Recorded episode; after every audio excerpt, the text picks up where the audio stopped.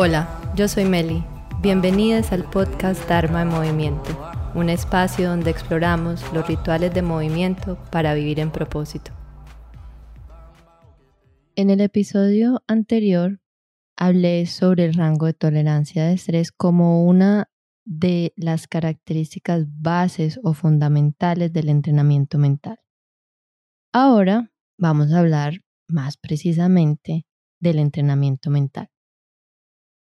Y para hacerlo me gustaría explorar las cinco habilidades centrales que conforman al entrenamiento mental y que podemos utilizar en cada situación de nuestras vidas. La primera habilidad central es la atención. Una de esas habilidades que hoy en día vemos que se disminuye y se disminuye más tanto consciente e inconscientemente. Tiene efectos muy importantes y efectos cascadas en nuestras mentes y cuerpos. Con una buena capacidad de atención tenemos mayor capacidad de concentrarnos y de filtrar las situaciones o las cosas que nos distraen. La segunda habilidad del entrenamiento mental es agilidad, agilidad mental. Y es la habilidad de pensar rápidamente en situaciones de estrés. Cuando tenemos esa agilidad mental, somos mucho más creativos al momento de resolver problemas y tenemos mayor capacidad de intercambiar flexiblemente de la acción necesaria, la acción rápida, inmediata en las situaciones de estrés y la capacidad de evaluar, planear y tomar decisiones deliberadas en momentos donde no, no se trata de una situación de estrés y no hay necesidad de tomar acciones o decisiones reactivas. La tercera habilidad central es la inteligencia emocional, uno de esos temas maravillosos que se ha ido trabajando muchísimo en las últimas décadas y por muchas razones. La inteligencia emocional es la habilidad de utilizar nuestras emociones para nuestra mayor conveniencia, tanto reconociendo las emociones nosotros mismos, pero también reconociendo las emociones del otro. Inteligencia emocional no es no sentir o ese concepto erróneo del estoicismo de esa persona fría y calculadora que no siente nada. Cuando tenemos inteligencia emocional, tenemos mayor capacidad de tolerar las situaciones retantes, adversas y también personas con las que tenemos dificultad al momento de interactuar. Y tenemos la habilidad también de regular las emociones, entre comillas, negativas o esas emociones difíciles, esas emociones incómodas. Una parte importante de la inteligencia emocional es el lenguaje a la hora de expresar nuestras emociones. Lastimosamente, eso que no podemos expresar, para eso, para lo que no tenemos palabras, es muy difícil procesarlo y cambiarlo. La gran mayoría de las personas solamente reconoce tres emociones, la rabia, la tristeza y la felicidad. No sé bien el dato en español, pero en inglés hay más de 300 palabras para describir diferentes emociones.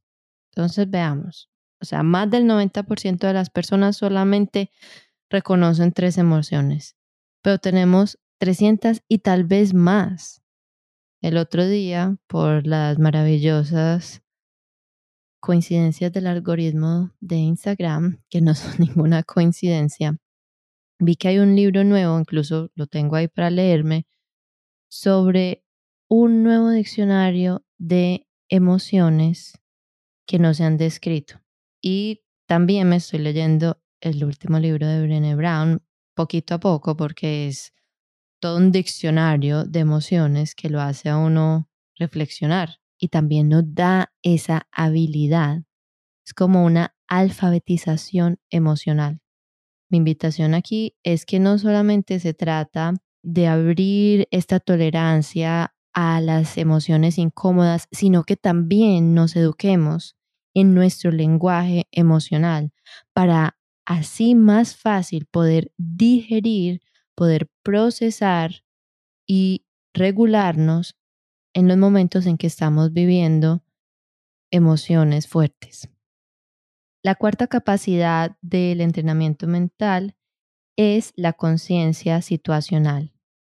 Es esa conciencia de nosotros mismos, de los demás y de ese ambiente que nos rodea.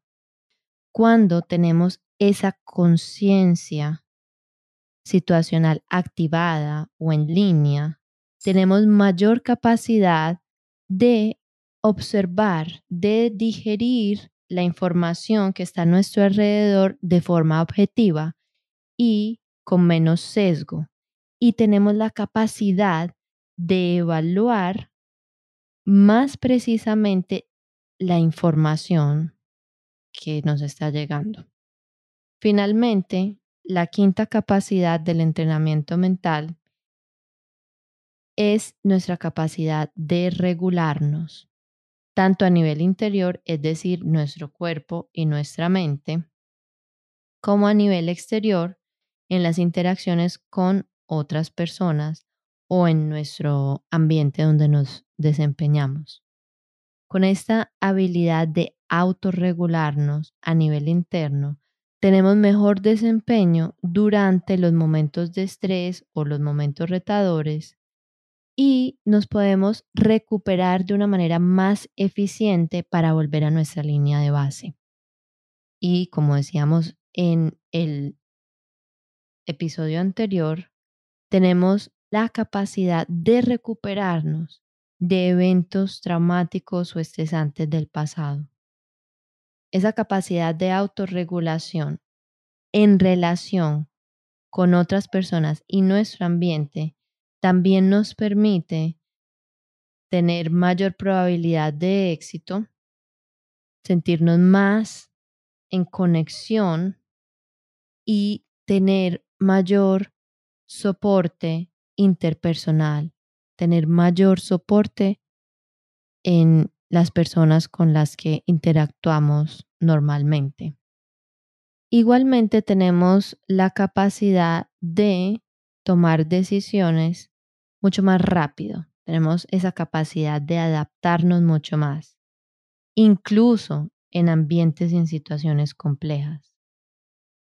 Entonces, cuando estamos en regulación, tenemos mucho mayor acceso a la agencia, es decir, a la capacidad de tomar decisiones y de sentir que podemos elegir en todas las situaciones, por más que parezca que no tenemos elección, sin importar qué tan difíciles son o qué tan traumáticas son.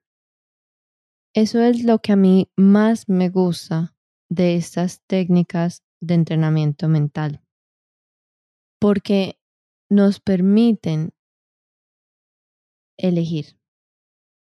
Y eso es lo que a mí más me gusta de estas técnicas de entrenamiento mental, porque ya no estamos siendo víctimas de nuestro subconsciente, que a propósito es lo que dicta el 95% de nuestras acciones, sino que estamos actuando con ese 5% de nuestro cerebro pensante, como se conoce. En el próximo episodio voy a hablar de ese cerebro pensante versus nuestro cerebro de supervivencia y cómo detectar cuando estamos actuando desde uno o el otro, porque eso determina si estamos actuando en alineación o no con nuestro propósito. Volviendo un momento aquí a ese acceso a la agencia, a ese acceso a la capacidad de elegir. Es, es el momento donde dejamos de ser víctimas de las circunstancias, donde la vida no nos pasa, sino que las cosas pasan para nosotros. Y ahí es donde viene a mi mente mucho el pensamiento estoico. Ese fue uno de los primeros pasos que yo tuve en este proceso de querer mejorar como persona, de evolucionar y no estar constantemente repitiendo los mismos patrones y afianzando esas hendiduras de los cañones de mi cerebro, como lo explicaba en el episodio anterior. Una de las lecciones que más recuerdo en un libro de estoicismo que me gusta mucho, que se llama 365 días de estoicismo, donde uno tiene una pequeña reflexión de más o menos una página, y luego yo escribía sobre eso, es que contaban la anécdota de una persona que estuvo en la cárcel por muchísimos años. Y durante esos años, esta persona decidió ser libre. Para mí esa es una de las peores cosas que le puede pasar a un ser humano. Pero nunca, nunca esta persona se entregó a la situación. Simplemente decidió por su voluntad definir qué percepción iba a tener de la situación, definir cómo iba a actuar ante la situación y definir cuál era su voluntad o su actitud ante la situación. Honestamente, para mí eso es pues ya nivel Jedi, Master, etc. Y simplemente lo estoy poniendo como un ejemplo extremo, pero un ejemplo que nos demuestra que a pesar de todas las circunstancias, de las circunstancias más difíciles, y hay muchísimos otros ejemplos de personas que han mantenido la mejor actitud, incluso han flaqueado en ciertos momentos de dificultad, pero deciden volver. Y es esa decisión de volver la que nos hace fuertes. Esto es simplemente un ejemplo de cuando cultivamos esas capacidades del entrenamiento mental, cómo tenemos esa sabiduría y esa valentía de afrontar las situaciones de la vida, por más difíciles que sean, desde la percepción más provechosa para nosotros. Y creo ahí que está una de las principales valores de esta técnica. Lo bonito es que es algo que se puede ir instaurando poco a poco, día a día, y que no tiene que ser una carga súper pesada. Porque eso es como ir al gimnasio. Uno no puede pretender que nunca ha una pesa y de repente va a alzar 50 libras. Uno empieza por dos libras y va aumentando y va aumentando y va aumentando. Pero uno sabe de ver a todas las otras personas que están yendo al gimnasio que tenemos la capacidad de llegar a esa fortaleza.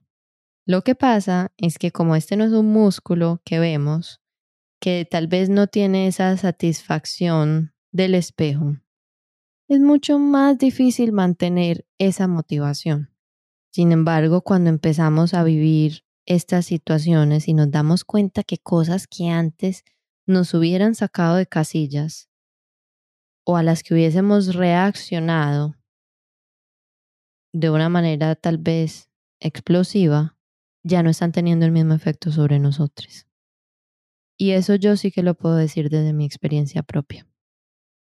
Porque en el último año, utilizando estas técnicas, me he dado cuenta que durante momentos de estrés o durante momentos de conversaciones difíciles con otras personas, y no necesariamente tienen que ser personas difíciles en general, conversaciones difíciles creo que aún más retador con personas que queremos, donde podemos anclarnos en estas técnicas, partiendo de utilizar estos aparatos humanos a nuestro favor, no silenciándolos, sino escuchándolos. Y en situaciones donde antes yo hubiera reaccionado, donde me hubiera o congelado, mirado para otro lado y simplemente dejar a la persona hablar y hablar y hablar porque ya ni siquiera quería interactuar, hubiera reaccionado abriendo los ojos, que es una de mis reacciones habituales, es una de esas hendiduras de mi cañón, de mi cerebro, hubiera alzado la voz, que es algo a lo que he tenido tendencia y que he ido mejorando en cómo me comunico. O que simplemente hubiera dicho, no, no, eso no es posible, eso no funciona para mí, no funciona para mí, no funciona para mí. Y volviendo a utilizar las sensaciones del cuerpo, a observar lo que estaba pasando, a concentrarme en eso y a la vez ampliando mi capacidad de escucha y de digerir la información, toda la información que me rodea, partiendo desde esas sensaciones corporales, empecé a dar cuenta que era capaz de llevar estas conversaciones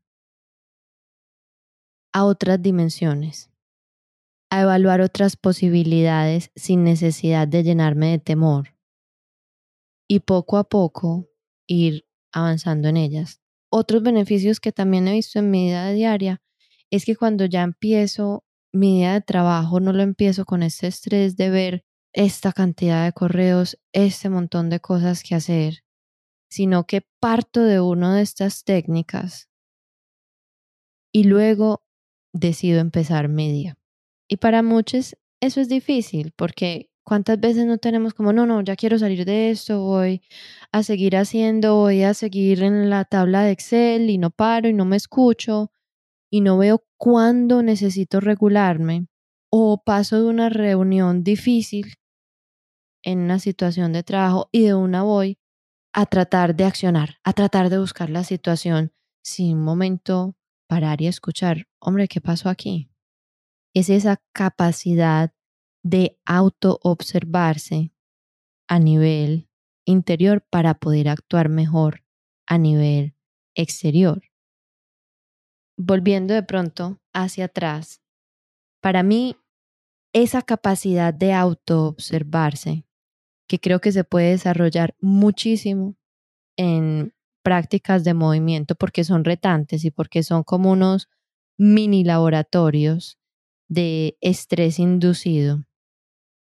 Ahí podemos ir practicando esas habilidades para, luego de esa observación, poder hacernos más conscientes, tal vez con un poco más de compasión, con un lente más suave, no tanto desde la víctima y desde el ataque, sino más bien con un lente curioso, ir aumentando nuestra inteligencia emocional.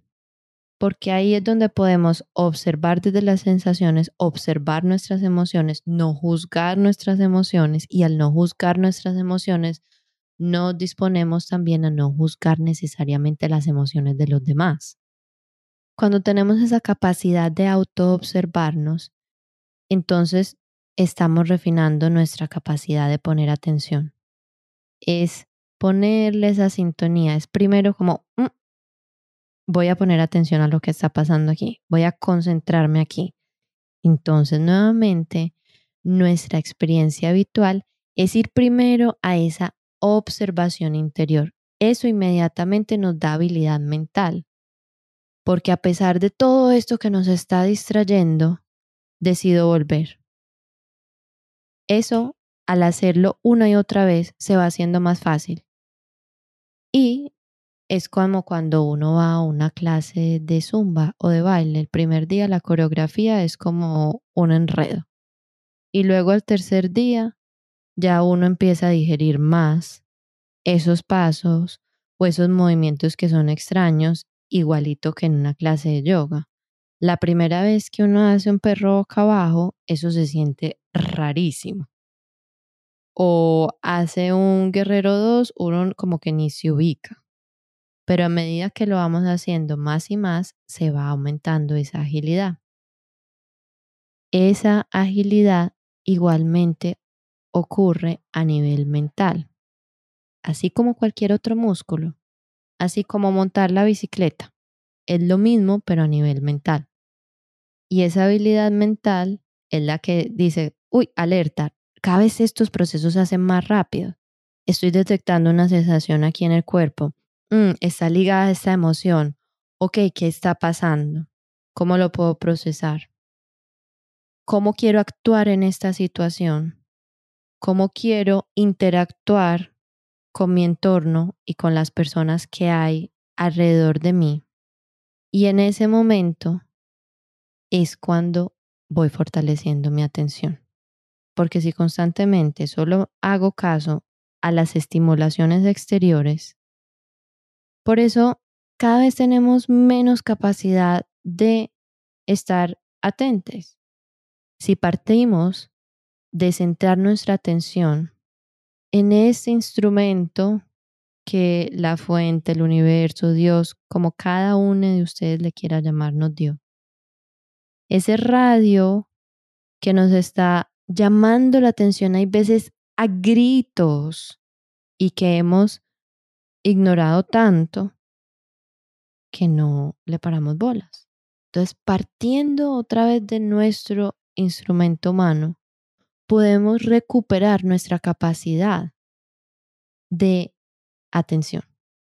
Y esto obviamente se va a ver repercutido en todo el resto de las cosas que hacemos. No solamente al estar menos estresadas, tenemos menos probabilidad de equivocarnos en lo que hacemos, tenemos menos probabilidad de reaccionar, sino que podemos hacer las cosas mejor, podemos desempeñarnos mejor porque estamos simplemente más atentos. Hay menos rango de error. Todas estas habilidades son las que nos permiten con el tiempo ir ampliando nuestro rango de tolerancia a las situaciones o a la respuesta de estrés. Mi invitación entonces es a que decidas si estas son herramientas que te llaman la atención, si estas son habilidades que te gustaría cultivar. Y si es así, tengo este mini taller el 12 de marzo, que es un mini taller práctico, donde vamos a observar esas sensaciones y emociones y aplicar las técnicas de entrenamiento mental para afianzar todas estas habilidades. Si esto resuena contigo, en la descripción del episodio puedes encontrar mi correo, también mi Instagram y me pueden escribir por ahí y les estaré pasando toda la información sobre el taller, el que estoy muy emocionada de compartir porque es algo de lo que he venido hablando hace mucho tiempo, que ya llevo varios años practicando y que quiero compartir con todos ustedes. Espero que este episodio haya sido útil para ti. Muchas gracias por escuchar. Sadnam. Te agradezco si puedes compartir este podcast con alguien a quien le pueda servir. Si tienes alguna pregunta, me puedes escribir o mandarme un DM por Instagram. Sadnam.